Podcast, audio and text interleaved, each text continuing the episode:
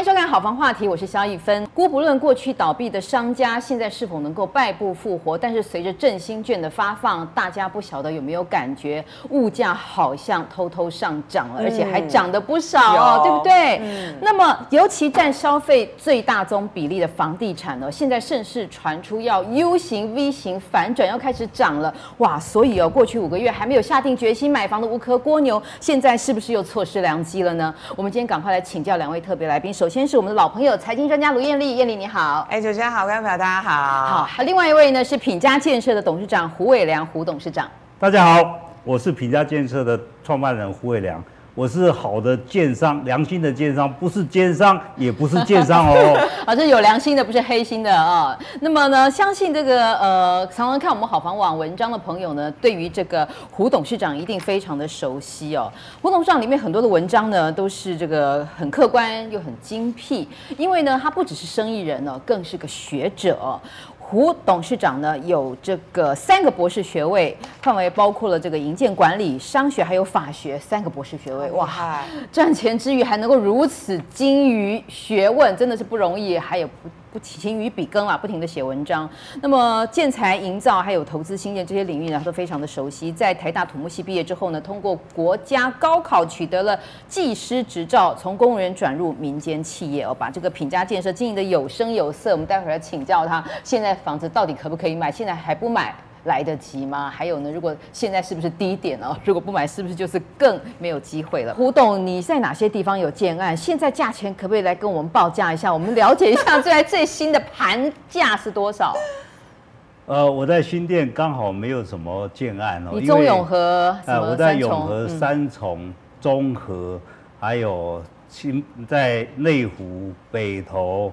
呃，大同区都有非常多的建案，我想我们在销售上是跟现在一般的建商是完全采取不一样的模式。好，那您可不可以先告诉我们，中和、永和、三重、内湖、大同、北投这些地方的新城屋、新房子哦，应该是多少钱是一个合理的均价？合理的均价哈，如果假设以我们的价格是合理的均价的话，那么我会被所有的其他的券商。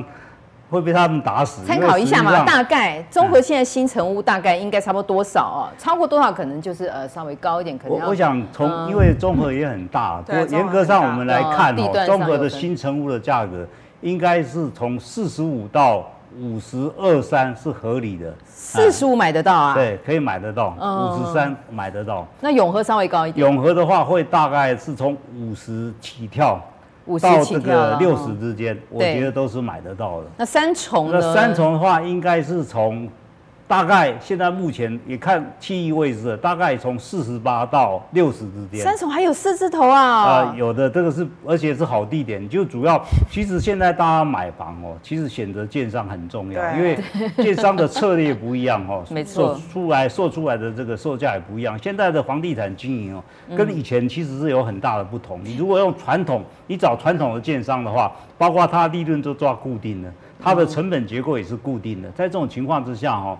你的买的房价就不会低，而且他用传统的销售法，像基本上我们做一个很简单的比较，像我们公司可能也会不会被代销业者出去就会被会会被 附带 蒙头啊，因为实际上像我们的案子到现在为止，我们不都不透过这个房都不透过代销业者，我们都是做直销。那其实这就是现在时代哦，就是有这样的一个很大的变化。现在时代哦。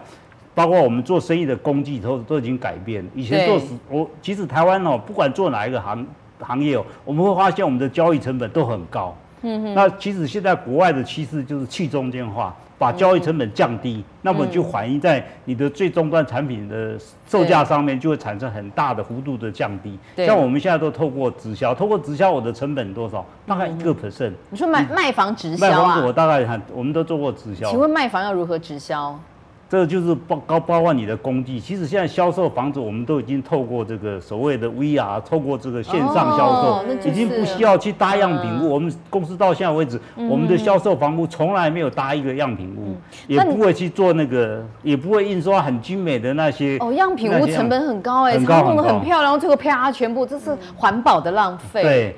有时候一个建案的这个样品屋就上亿了。对啊，你想真的是。它转嫁在你的售价上，其实你去看样品屋的时候，你就要心里盘算，哇，这里面有多少钱是我付的？如果你买的话，哦，所以您是精简成本回馈在消费者身上嘛？啊、对对对对，请问一下，您刚才说还有内湖北投哈，内湖北投这两个区其实还蛮算是风光比较优美的地方，一个是老社区，一个新社区，可是它的价钱前阵有炒高，那现在呢有还原到比较合理的价位嘛？其实现在哦，其实现在目前。讲起来，刚刚我们有谈到，其实房价的结构还是受到限制，所以你希望什么房价腰斩，那是不可能。我们刚刚提到，你的土地成本已经这么高了，而且以双北来讲，你的土地成本再低都占了五成以上，怎么可能所谓腰斩套扣零的代际，绝对不可能嘛？那是听那个，那是没有房子的人才希望房价腰斩，都是这样啊。但是你房价再降，没有房子的人那些。那些愤青他还是买不起的，因为实际上他现在在看是希望房价跌落到崩盘，现在两三折他才买得起。但是我们知道，其实房价只要下跌三成哦，这个国家就会出乱子，就国家就垮了。火车头嘛。其实也不，现在房地产已经不能叫它火车头，但是因为房地产牵涉到银行。现在银行的大部分资金都跟房地产有关系，整个资金链的体系。对，它是，所以只要银行端它的资金链产生问题的话，其实只要跌三成，国家真的就乱了。要不然谁不希望房价下跌？因为房价下跌是对每个人都好，房价下跌对经商的人也好。对年轻人也买得起房也好，对大家都是好事。所以现在台湾哦，因为出生率已经是在世界是进肥莫做。对。所以现在台湾年轻人不结婚，然后也不买房，然后呢，这是高房价，他们认为是高房价带来的后遗症。可是平心而论，台湾房价现在算高吗？呃，其实确实是高。嗯。其实二零零三年到这个二零一五年这段时间哦，是炒过头了。其实我们有一个简单的公式哦，嗯，房地产每年的上涨幅度应该是跟一。跟你的国民生产毛额 GDP 有关，最主要的因素 GDP，再加上你的通货膨胀率，就是每年合适的、适当的房价的生长的曲线。就是不是说台湾薪水太低了？啊，其实这是非常主要的原因。我们希望薪水高。其实，在二零零三这一段时间哦，我们的执政党哦的执政确实有一些措施没有做对，所以使得房价飙涨。那你现在在砍着要房价所得比降低，房价所得比降低是两件事嘛？一个是所得要增高，嗯、一个是房价要下低。嗯、像我们这种良心电商，我很努力要让房价下下跌，嗯、但是跌的有限啊，因为你房价，你你的刚刚讲房贷所得比是两件事，你的这个收入不涨的话，你房价土地又占了五六成，你怎么降嘛？你怎么降都不满足那个赔钱生意没人做，没人做嘛，嗯、必须反映市场。你你对，所以在这种情况之下呢？你要是双管齐下，我们这种良心电商带动建商啊，让房价呢不要再涨，甚至每年适度缓缓的下降，我觉得这就我们尽到作为一个社会公民的一个很好的责任。但是另外一方面，提高民众的所得这一方面呢，其实政府所应该着力的，这是我们做不来的。啊啊、要有钱才能买嘛，对对？对，其实在这方面我们做一些贡献呢。像我举例来讲哦，其实我们公司的员工的所得是非常高的。我们讲起来，我们员工的所得讲出去，所有的人听着都非常羡慕啊。我们公司的员工哦，我们现在我们的平均所得哦，应该现在目前是是一百五起跳以上起跳哦。但是为什么我们可以这样高啊？其实因为我们在所有房地产的所有活动里面，我们都采取创新的行为，所以我们的这个交易成本啊，其实比我们同业低很多。对，以围绕。以围绕改建来讲，围绕改建现在目前市场上成案的机率大概只有一趴，对，非常低，大家都绝望。大家都知道，对啊。但是我们公司的成案率大概有三成到四成，现在甚至往五成迈进。所以各位想一想，我们的成案率是一般厂商的三十倍到四十倍。那所以我的薪资让我们的员工的薪资是同业的两三倍，合不合理？合理啊！我觉得不是我们公司该这样做，所有的社会、所有的企业都应该这样做。怎么样提供你的效能？把你的效率效能提高的话，我觉得你就付得起高一点的薪资给你的员工。像我们公司的员工很少打屁的，很少在那浪费时间的。这样的话，你只要效能提高，其实是 OK 的。可是哦，这个建商的观点会觉得说，我的土地营建成本在这里，我房价不可能降，对不对？可是呢，对于这个市场真正的需求来说，是不是也是另外一个考虑来研判未来房价到底是在什么样的位置？比方说，现在呃说投资客少了，对不对？嗯、那都是刚性需求，首购或是换屋。嗯，那你有没有一个统计数字，就是说首购换屋可以支撑起市场现在买卖动能的数字大概有多少？大概我讲的。对，嗯、没关系，董事长您大概是这样哈。现在这个我们曾经抓过这个数字哈。嗯。大概在房地产高峰期哈，投资客曾经占到四到五成的这个比例。嗯哼。嗯、那其实也就是说，我们估算过，台湾现在首购族，首购族含两类，一个是换屋，首购族，比如刚需族含两类，一个是换首购族，一个是换屋族。首购组、换屋组加起来呢，我认为它的市场的需求量每年大概在二十五万到三十万之间。那比起以前呢？比起以前，以前这个其实首购组加换屋组这个比例一直没有什么变动，数量一直是固定的。以前投资客，投资客产生很大的变化，投资客从占四五成跌到现在大概不会超过一成。嗯，所以您认为这个二十五万可以撑起你们希望就是能够维持成本售价的一个需求吗？其实是可以的，可以，因为其实现在房地产呢在做大洗牌的动作。其实我们现在看到，房地产商啊，大概有七八成，其实现在是在冬眠，是没有在动作的。哦，嗯，剩下的厂商也剩下不多了，所以基本上当市场量萎缩一半呢，其实房地产的的它的它的活动其实也是减一半。也就是我刚刚讲过，有七八成的建商其实是没有在推案的。嗯，所以这样讲起来。这些剩下的量其实是够产业的正常发展，我不认为有问题。嗯嗯嗯，好，所以呢，在目前，刚才这个呃胡董也提到啊，它制胜的关键就是降低。一个销售成本，对，那么而且这个销售的方式呢是非常新颖的，就像 VR 一样哦。那过去我们在节目当中也提到，事实上现在看屋呢，不管你有没有在疫情，不管你交通是否方便，其实在网络就是一个非常好用的工具。我们在节目当中也一直告诉消费朋友们，就是说呢买房有许多很好的方式哦。那么如果说当然我们如果不买新城屋，我们还是想买中古屋，喜欢大平数的，或者是说呃价钱预算有限的哦。当然，首先要找房仲，哦，有交易安全的保障。那么一条街上好几条房，好几好多家，对不对？像这个四大啦，或者是说这个有些就在隔壁有杀红眼的竞争，到底要怎么样挑选？对，其实以我自己的经验啦，有几个法则给大家当做参考。嗯、第一个当然就是我们要挑。品牌比较大、信誉比较好的公司，嗯、那我不是说那种一人公司或三人公司不能跟他合作，不能跟他买卖房子，而是说我们今天挑选呃规模比较大的，或者是呃品质比较好、信誉比较好的公司，它一定会有比较多的一些相关的，比如说呃说明书啊，或者是他会提供一些履约保证啊，或者是说万一说真的成交之后呢，你有什么问题，然后你找人，那起码呢，如果发生什么纠纷都找得到人，不会投诉无门了，对，不会投诉。不会第二天就倒店了。对，那其实这个概念就跟我们今天去外面吃饭一样。如果说我今天去连锁品牌，我拉肚子的话，他一定会想办法处理。如果是比较小型的商家拉肚子，他可能就觉得啊，不理不理你也没什么关系嘛。对，所以第一个就是说保障，对保障，然后有品质保障，然后特别是比较大规模的公司。那第二个公司当然就呃，第二个要点就是。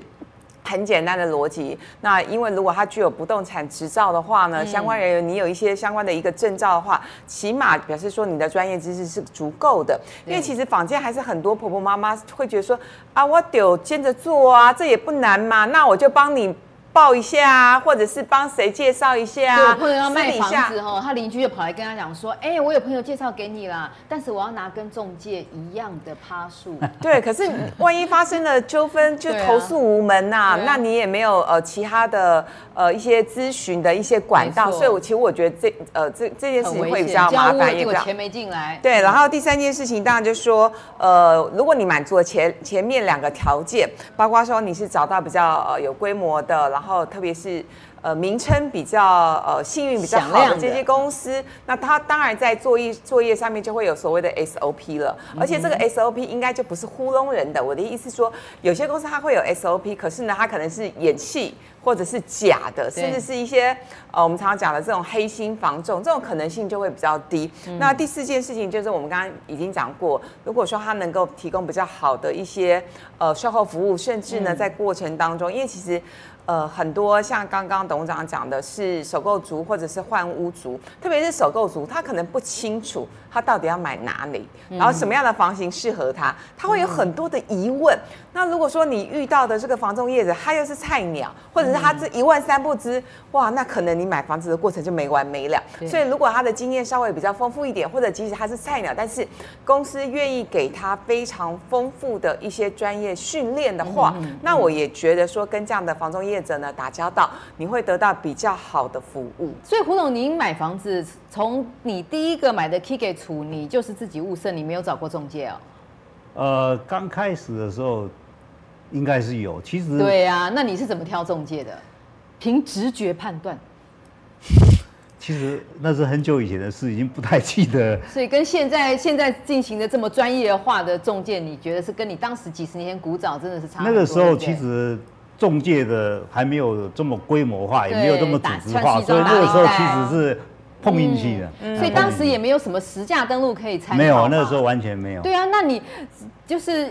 你也是运气好了哈，找找了一个不错的人，然后他开的价钱你自己也觉得 OK，根本就没有像现在说哇这么多的资讯，还有实价登录。那我考你一个问题，胡东，你知道现在实价登录进行到什么程度了吗？你了解的实价登录是什么状况？呃，实价登录哦，以前政府其实一直在为了所谓保护私人的这个隐私，呃、对这个房屋的这个交易实际上的地址哦也都没有披露，这其实很不正确的，其实。哦但是我觉得现在似乎这个业者哦已经把它披露出来。其实我们刚刚讲过，所有的所有的买卖会产生所谓的这个不公平或者是被欺骗的现象，其实就是资讯的不对等，资讯的没有不透明。对。那其实现在透过这个有规模或者是有实力的房仲，它是可以把这这两点做提供一些保障，而且万一如果这两点措施了，它还可以有一个。补救的措施，房地产这种东西哦，其实它的价格那么那么大，你做错一个抉择，你产生的后遗症其实是蛮可怕的。没错。所以我觉得，不管是买房子或者买房子是买成屋呢，还是买预售屋呢，其实刚刚讲。艳丽讲这些都是非常重要，真的是要做找那个有品牌、能够承担起责任的，而且它本身就是诚信的这种中介来做交易，是会比较安全的。对，实价登录哈，现在呢政府是进行到所谓这个二点零啦，因为没有到门牌，可是事实上有没有到门牌，对我们来讲非常重要，所以所以现在有业者呢就提出了这个实价登录三点零哦，永庆房屋大家在看房的时候应该可以体会到。另外呢，甚至还提供一个实价登录比价王，所以这些。呢，消费者其实都可以交叉参酌来做参考，对不对？当然，就是呃，很多消费者如果说你比较时间比较充裕的话，每个网站都可以上了哈。可是如果你每个网站都可以上，可是如果你时间真的没有那么充裕的话，待会我会特别解释，我特别推推荐其中哪一个。我们，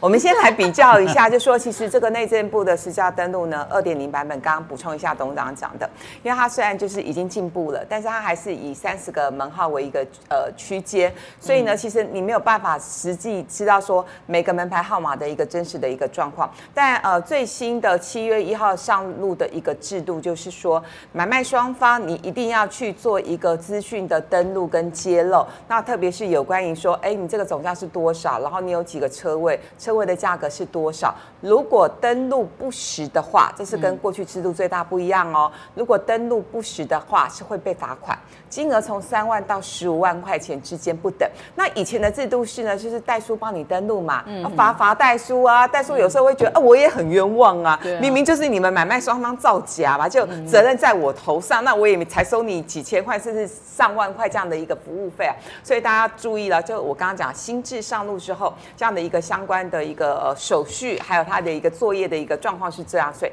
第一件事情大家注意啊，所以不要再说实价登录是假的哈。我有很多朋友他们说啊，不都是假的，那只是少数的不孝的那个这个房仲啊。但事实上，现在经过艳丽介绍，我们知道其实现在已经有这个。做已经算是有法律方面的保障了嘛？对，所以呢，大家唯一要做的只是多比较。呃，第一件事情就我刚刚讲，因为毕竟呢，其实它已经是二点零版本了，可是它还是三十个门牌号码当做一个区间。对啊，一号跟十五号。然后三十一号跟五十号到底是哪哪一间成交的价格怎么样？我们就是不知道。可是我们会希望它有一个精准的成交价格出来。所以呢，我们看到呢，这个业者就是推出了呃实价登录三点零的版本。实价登录三点零版本，我个人觉得已经蛮好用的。包括说你把呃你想要买的房子或者你看的房子，它的地址 key 进去之后呢，会有总价，那也会有其他的一些讯息，比如说成交的价格，然后平数，然后楼别、呃车位等等。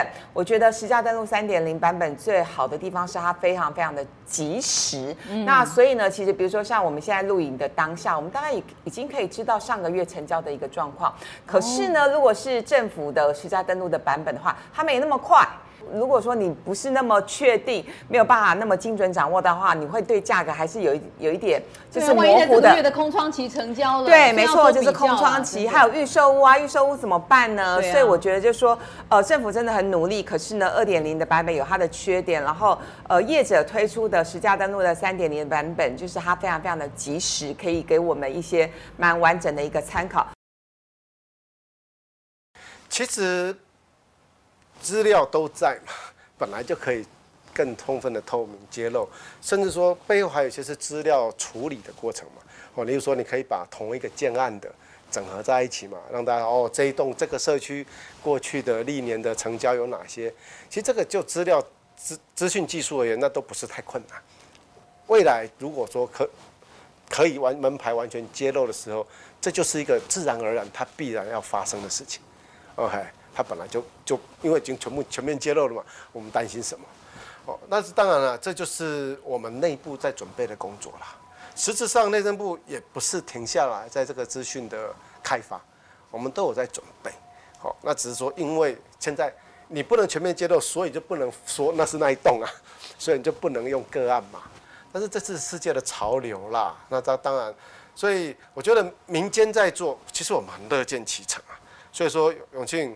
他全面接了我们牌，董事长打电话跟我讲，我说我全我我们当然支持啊，我谢谢董事长，能够把这样的事情往前推啊。呃，业者推出的实价登录的三点零版本，就是它非常非常的及时，可以给我们一些蛮完整的一个参考。我心中的第一名的网站叫做什么？实价登录比价网，哇，太厉害了！它的相关的讯息更多，包括我们今天输入一个地址或者是社区名字进去之后，你就会发现说，哎，这个总价是多少，然后车位，然后它的这个楼层等等啊，我觉得都基。基本的，这跟我们刚刚提到的永庆房屋的这个三点零版本其实已经很类似。那实价登录比较最厉害、最特别的地方是在说，它甚至可以把你历届的移转的次数以及价格，通通做一个揭露。所以呢，如果说你这间房你想呃想买或者是喜欢的这间房子，它其实之前转移的次数很多，那极有可能就投客的房子，对不对？那投客是不是因此把价格垫高？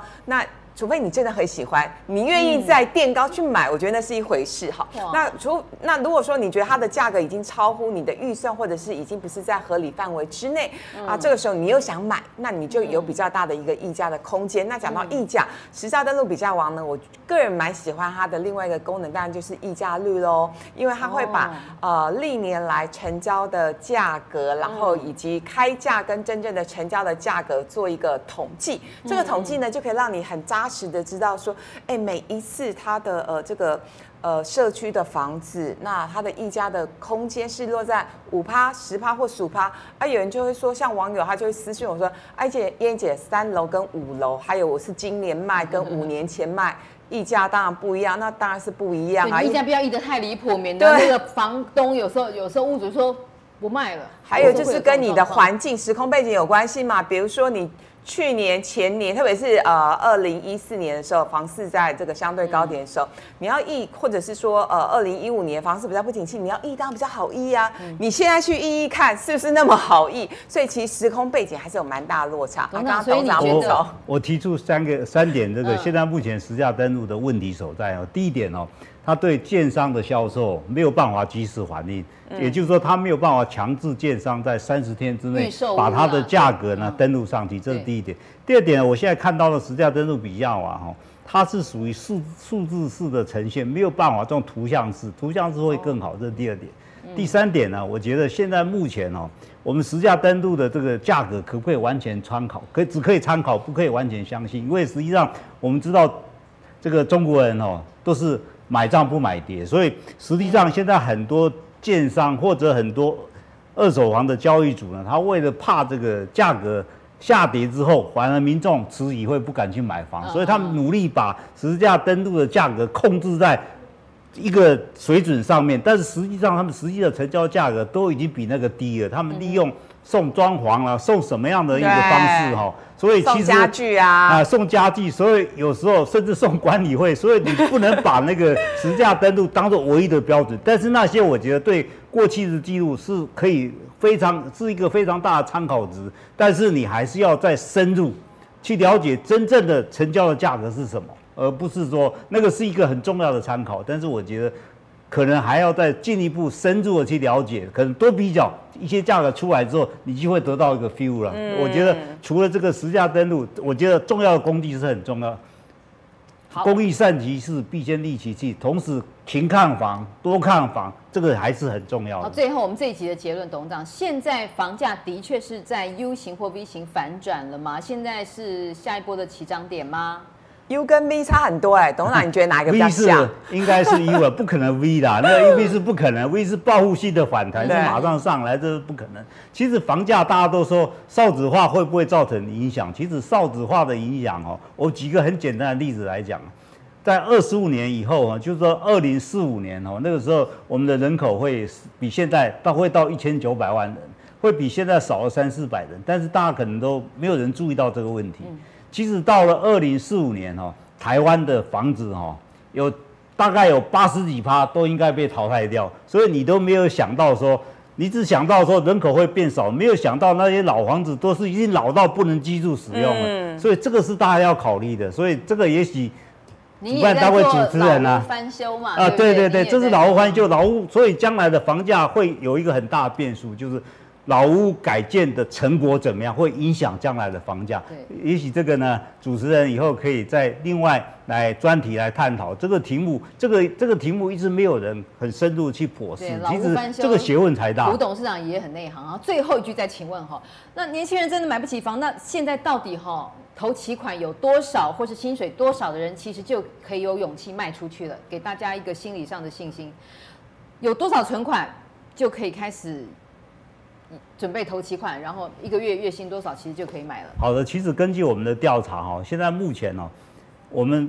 所接触的客户，他们现在出问题都不不是出在那个分期付款，房贷对他们来讲都不是问题，往往都出到出在这个头期款。对，头期款。但是头期款如果以单人之力量哦，除非你真的你的职业非常好，好爸月收入在八万十万，或者好爸爸妈妈来资助你，要不然你靠单人靠薪水哦，你头期款根本凑不到。我看有些是免头款的，有没有？有些建案就有推出免头期款的那个。那个其实都不是真的，免头期款是公司来帮你贷款啊。其实所以。上次有人提出来说，内政部有提出来说，应该把这个这个贷款的比例提高到九成。可是有很多人又来酸主，又来又来反弹，其实是不对的。应该把投机款确实降低，这是真的教会这些年轻人。我觉得还是有很多要谈。也许这个节目会另外开一个节目，还是很多可以深大家来深谈。好，今天第一次大家初步认识这个胡董事长，过去都是在好房网的文章里面哈。那总总的来说呢，现在呢。